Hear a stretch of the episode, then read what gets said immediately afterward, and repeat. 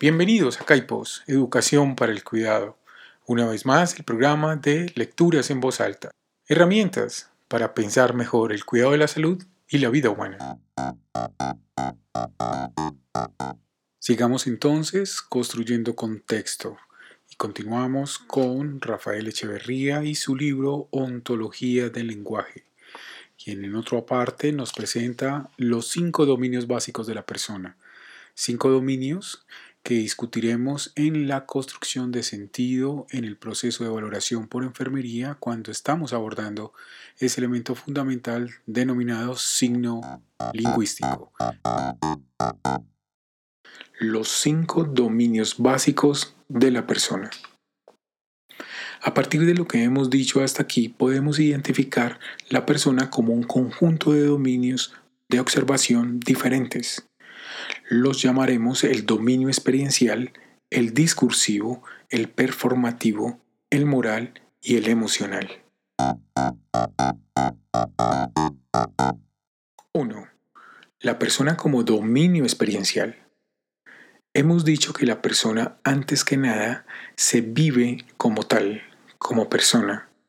En este sentido es un dominio de experiencia. Nuestras experiencias son los componentes básicos de nuestra vida. La vida es la secuencia de nuestras experiencias. Cualquier cosa que hagamos la hacemos desde nuestras experiencias.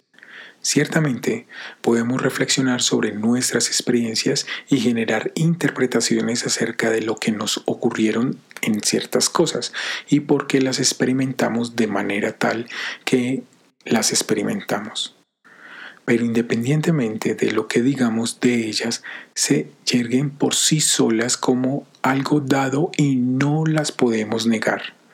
Es en este sentido que las concebimos como los componentes básicos de nuestra vida. Así como no podemos negar nuestras propias experiencias.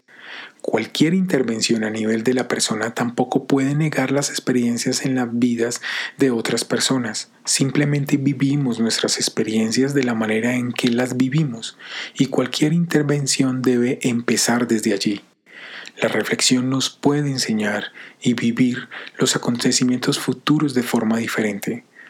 También puede enseñarnos a reinterpretar lo que ya nos ha ocurrido pero lo que hemos pasado y la forma como lo hemos pasado es incuestionable. Y no hay nada que podamos hacer para cambiar esto, independientemente de lo que pueda agregar la reflexión a la experiencia de vida. Las experiencias permanecerán como tales. Lo dicho es fundamental en la práctica del coaching ontológico. Ella se levanta desde la plena aceptación de las experiencias de las personas, no podemos decir, por ejemplo, abro comillas, no acepto que esto sea un quiebre para usted, cierro comillas. O, de nuevo abro comillas, no acepto que esta experiencia se me acaba de, que se me acaba de contar lo haya hecho sufrir, etc. Sino que tenemos motivos para dudar de la sinceridad de lo que se nos relata como experiencia de las personas que se someten a coaching. Tenemos que aceptar que ellas tienen un total privilegio respectivo a sus propias experiencias. Ello independientemente de que hagamos el juicio de que nosotros hubiésemos vivido los mismos acontecimientos en forma muy diferente. El coaching ontológico solo puede hacerse sobre la base de la aceptación de la legitimidad de las experiencias personales de los demás. 2. La persona como dominio discursivo. También hemos dicho que la persona es un principio explicativo que da coherencia a las acciones que realizamos. En este sentido, hemos hablado de la persona como de una narrativa o historia que contamos sobre quiénes somos. Historia siempre se sustenta en algunos juicios fundamentales que hemos llamado los juicios maestros y que nos constituyen como la persona que somos. Estos juicios suelen versar sobre nosotros, los otros, el mundo y el futuro. Estos son, en general, los cuatro puntos cardinales que definen la estructura de nuestros juicios maestros. Para acceder a lo que llamamos el alma de alguien, esto es su particular forma de ser, la estructura básica de su persona, debemos buscar los juicios maestros que rigen sus acciones, directas o reflexivas. Una vez que a través de un proceso interpretativo podamos sostener que los hemos aprendido, nos damos cuenta de que lo que los individuos hacen o no hacen, incluyendo lo que dicen o no dicen, resulta de aquellos juicios maestros. Inversamente, lo que los individuos hacen o no hacen, incluyendo lo que dicen o no dicen, son formas que permiten revelar sus juicios maestros y en tan sentido el utilizarlos como ventanas de acceso al alma humana. El coaching ontológico está siempre haciendo uso de lo anterior, usando la forma en que actúan las personas para captar sus juicios maestros y, a través de ellos, la estructura básica de su forma particular de ser. Es importante advertir que no estamos diciendo que las personas hayan formulado sus juicios maestros. Pueden no haberlos hecho nunca, pueden incluso no estar conscientes de que los tienen. Sin embargo, la forma en que actúan, siempre incluyendo la forma en que hablamos, puesto que hablar es actuar, revela que viven de acuerdo con ellos. Esos juicios maestros los constituyen como el tipo de seres humanos que son. A este nivel, la historia de las personas o la persona como historia y las distinciones y juicios sobre los cuales está construida la historia genera un mundo de sentido. Cabe señalar que nuestro mundo es siempre una interpretación. Es en este sentido que hablamos de que un mundo de sentido. Una persona siempre revela un mundo de interpretaciones. Al considerar nuestra interpretación como nuestras, llegamos a observar qué tipo de personas somos y al cambiar nuestras interpretaciones modificamos la persona que somos. La historia que somos es siempre una historia dentro de una historia, o para ser más precisos, dentro de un conjunto de diferentes historias. Nosotros no inventamos de la nada las historias que somos, sino de las historias sostenidas por la comunidad a la cual pertenecemos. A estas historias se han transmitido de una gran generación a otra, las hemos llamado discursos históricos. Muchos de ellos surgen de libros fundamentales como ocurre con la mayoría de las religiones. Otros se transmiten oralmente de generación en generación. Algunos son subhistorias dentro de otras más grandes como ocurre por ejemplo con la historia de Adán y Eva en la Biblia. Otras son relativamente independientes unas de otras, otras se intersectan entre ellas. Nuestras historias no son historias fijas, volvemos a ellas una y otra vez, a menudo las reinterpretamos. Cada comunidad genera sus propias historias acerca de sí misma y los individuos desarrollan sus propias historias personales dentro de ellas conociendo las historias de, con las cuales provienen nuestras historias personales, los discursos históricos, logramos una mayor comprensión de las personas que constituyen en ellos. Hemos dicho que nuestras historias no son inocentes, ellas generan diferentes mundos de sentido y también especifican la forma en que actuamos esto es válido tanto para nuestros discursos históricos como para nuestras particulares historias personales sobre nuestras personas. Las historias no viven solo como historias de las cuales hablamos. Ellas especifican diferentes tipos de vidas. Cuando sabemos que alguien es un indio de Chiapas en México, un hijo de inmigrantes libaneses en Argentina o un adolescente de padres ricos en una metrópolis norteamericana, ya sabemos algo acerca de ellos, antes aún de conocerlos. Cuando sabemos que alguien es francés, español o japonés, ya sabemos algo importante acerca de ellos. Conocemos en líneas gruesas las historias que dan sentido a las historias que ellos tienen de sí mismos y el mundo, las historias que guiarán sus acciones. Es importante recalcar lo anterior. Las historias van más allá del solo hecho de contarlas. Ellas constituyen principios activos de coherencia desde los cuales actuamos y nos interpretamos. Ellas se proyectan a sí mismas en lo que vemos como posible y lo que podemos encontrar aceptable. Ellas condicionan nuestro futuro. 3. La persona como dominio performativo.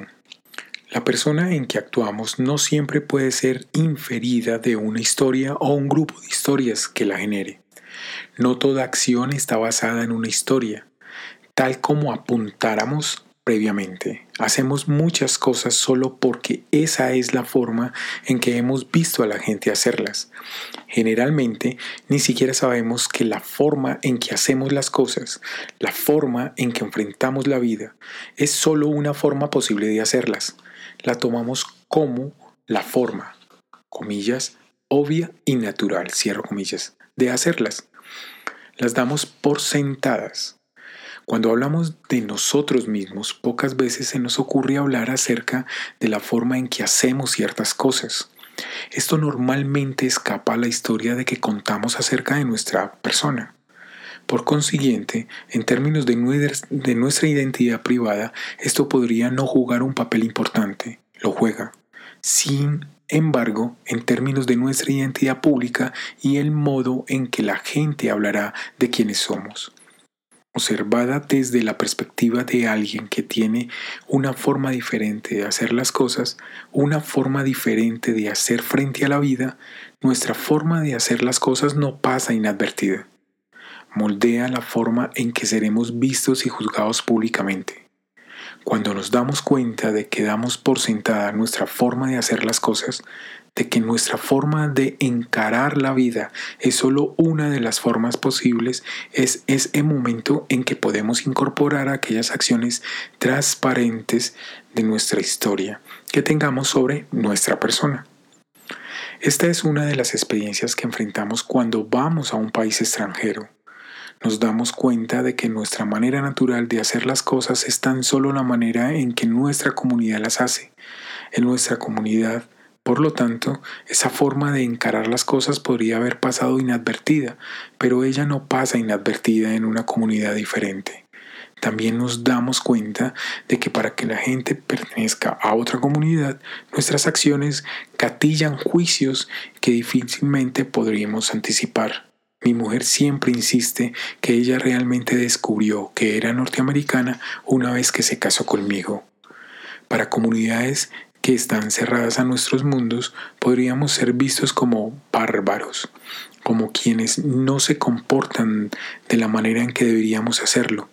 Para comunidades abiertas a un mundo más amplio, podríamos aparecer simplemente como extranjeros, como gente que se comporta de un modo diferente, de un modo que no es el nuestro y que nos es extraño. A la inversa, para quienes van a países extranjeros con un sentido muy marcado de que su forma de hacer las cosas es la forma adecuada, tal como lo hacían muchos de los británicos cuando viajaban por el imperio. Los habitantes de, de, la comunidad anfitriona serían vistos como seres humanos extraños o exóticos. Otra manera de nombrar a aquellos que son diferentes a nosotros es llamadores nativos. En un mundo global y multifacético pasamos por un alto precio, perdón, en un mundo global y multifacético pagamos un alto precio por no reconocer que nuestras maneras de hacer las cosas son solo una entre muchas otras maneras posibles y no siempre como hemos llegado a aprender, las más efectivas. Tal como en la sección anterior hablábamos de discursos históricos, en el dominio performativo debemos referirnos a las prácticas sociales o lo que los sociólogos a menudo llaman instituciones sociales. Estas dan cuenta de la manera particular de hacer las cosas que existe en una determinada comunidad. Cuarto, la persona como dominio moral. Tanto desde las narrativas, historias y discursos, como desde las acciones y prácticas sociales, surge un nuevo dominio de la persona, lo llamamos dominio moral. Desde este dominio se concibe la persona como un conjunto de declaraciones acerca de las acciones que pueden, no pueden y deben ser realizadas en determinadas circunstancias, estas declaraciones pueden remontarse a las narrativas y las prácticas, pero aún así pueden tener algún grado de autonomía. Individuos que provienen de los mismos discursos históricos y que comparten las mismas prácticas sociales que pueden tener límites morales diferentes. Por lo tanto, si solo nos preguntamos por la historia personal que cada individuo tiene de, de, su persona, podríamos no llegar a observar estos límites. Tal como señalábamos, los límites morales siempre pueden reconstruirse como declaraciones sobre lo que uno y los demás pueden no pueden y deben hacer bajo determinadas circunstancias. Ellos están definidos, por lo tanto, por lo permitido, lo prohibido y lo obligatorio. Su importancia reside en el hecho de que ellos especifican formas diferentes de ser y definen el rango de las posibilidades de acción de los individuos, aun cuando tal individuo observe otras posibilidades. Lo que es posible en el dominio de la observación no es necesariamente lo que es posible en el dominio de la acción. Los individuos no solo actúan de una determinada manera porque no vean en sí otras posibilidades, sino porque no las ven como posibilidades para ellos. Algo que podríamos considerar posible podría no resultarnos aceptable en una interacción de coaching es importante captar los límites morales de la persona. Muy a menudo nos damos cuenta de que los individuos dan por sentados sus límites morales, sin generar mayor reflexión sobre ellos. Con mucha frecuencia, particularmente bajo las actuales circunstancias históricas dadas por un mundo que ha entrado en el posmodernismo, los individuos entran en conflicto con sus propios límites morales, con la forma, por ejemplo, como defienden el bien y el mal. Los criterios morales que ellos sustentan se contraponen al imperativo ético de conferirle sentido a la existencia se tiene la experiencia de estar viviendo en dos mundos diferentes, en aquel defendido o definido por nuestros límites morales y en aquel otro que genera posibilidades de acción frente a las cuales no estamos moralmente equipados y que a la vez no estamos en condiciones de descartar. Nos vemos a menudo, por ejemplo, enfrentados a desafíos que parecieran exigirnos acciones que no estamos moralmente en condiciones de tomar. Bajo estas condiciones, la opción pareciera ser el responder al desarrollo o al desafío o descartarlo. El problema reside y con ello no hacemos sino reconocer el hecho en que ninguna de estas opciones es capaz de proveernos paz e y evitarnos sufrimiento. Ello es particularmente agudo cuando la distinción moral entre el bien y el mal la hemos convertido en una distinción entre lo sagrado y el diabólico. Cuando hemos convertido lo moral en religioso. Los seres humanos somos seres morales. El dominio de la moral es constitutivo de la existencia humana y en tal sentido es ontológico. Pero la moralidad no es sino un subdominio de un aspecto de rango superior, la ética. Tal como ya apuntáramos, la ética guarda relación con la forma como respondemos al desafío que todo ser humano enfrenta con respecto al sentido de la vida en esta función de este desafío primario que resulta de seres lingüísticos y por lo tanto de enfrentar la vida desde la perspectiva semántica del sentido que establecemos valores y dentro de ellos delimitamos el bien y el mal. Ello lo hacemos gracias al poder de hacer juicios que nos confiere el lenguaje. No nos podemos sustraer a nuestra condición de seres morales Ello no es una opción que los seres humanos tengamos abierta.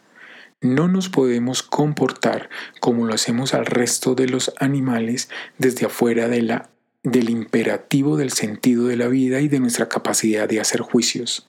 La inmoralidad, vista como liberación del dominio moral y no como contravenir determinando pautas morales particulares, no es una opción disponible. Pero si existe una opción que no siempre detectamos, esta es aquella que propone nuevamente Nietzsche, en la opción de comprometernos en la reevaluación de nuestros valores, el enjuiciamiento de nuestros juicios morales y en el diseño de nuestras pautas de sentido, de nuevas formas de interpretar el bien y el mal. Fuera del bien y del mal nunca podemos situarnos, pero sí podemos trascender si podemos ir más allá de la forma en particular como históricamente se los ha definido y que hemos hecho nuestra. Ello implica necesariamente reexaminar lo sagrado y lo diabólico como expresión de la distinción entre el bien y el mal. Ello equivale a rehumanizar la moral.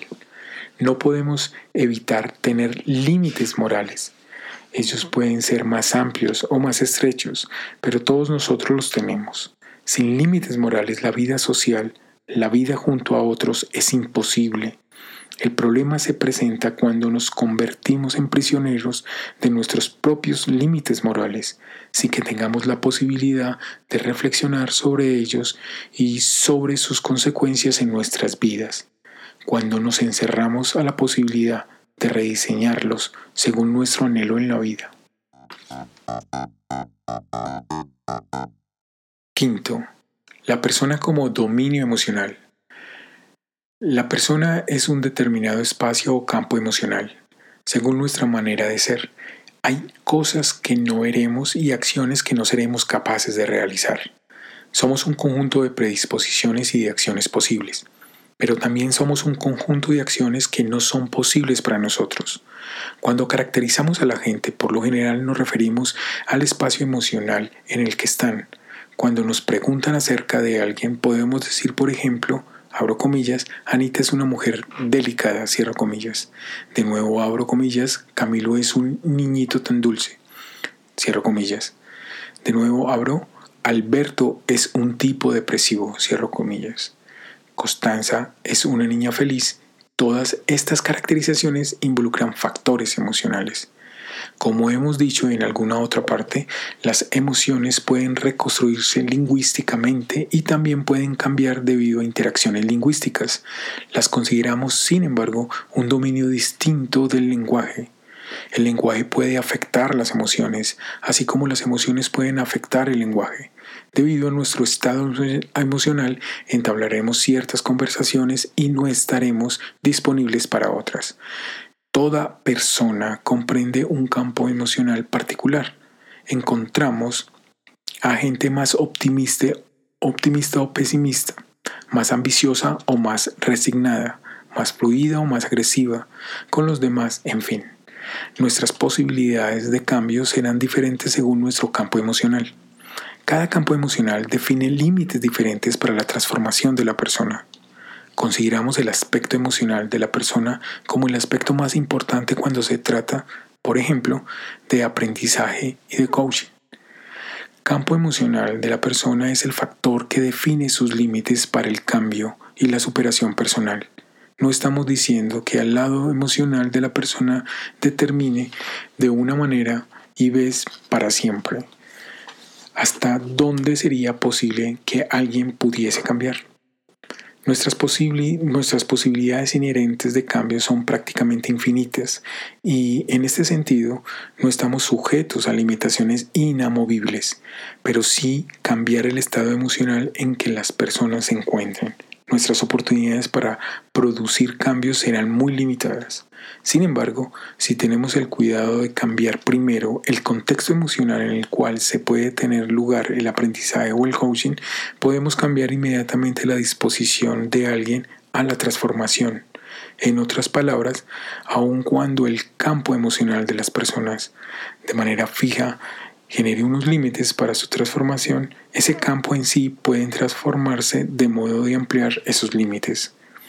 Si alguien no está en el estado emocional adecuado, no verá las nuevas posibilidades que se le muestran. Para que vea esas posibilidades, a menudo hay que modificar antes su estado emocional. Sin embargo, una vez eh, aquello se logra y ese alguien ve posibilidades que antes no observaba, aún podría ocurrir que en su estado emocional no le permitiese tomar aquellas acciones que ahora ve posibles. La emocionalidad que nos permite observar algo no es necesariamente la misma que nos llevará a actuar dentro de ese espacio de posibilidades. Muchas veces se requiere de otro cambio emocional para generar la disposición que llevará a realizar aquellas acciones. El coaching ontológico tiene la responsabilidad de diseñar todas esas intervenciones emocionales. Bueno, acá termina una lectura más en Caipos Educación para el Cuidado. Nos escuchamos pronto. Muchas gracias.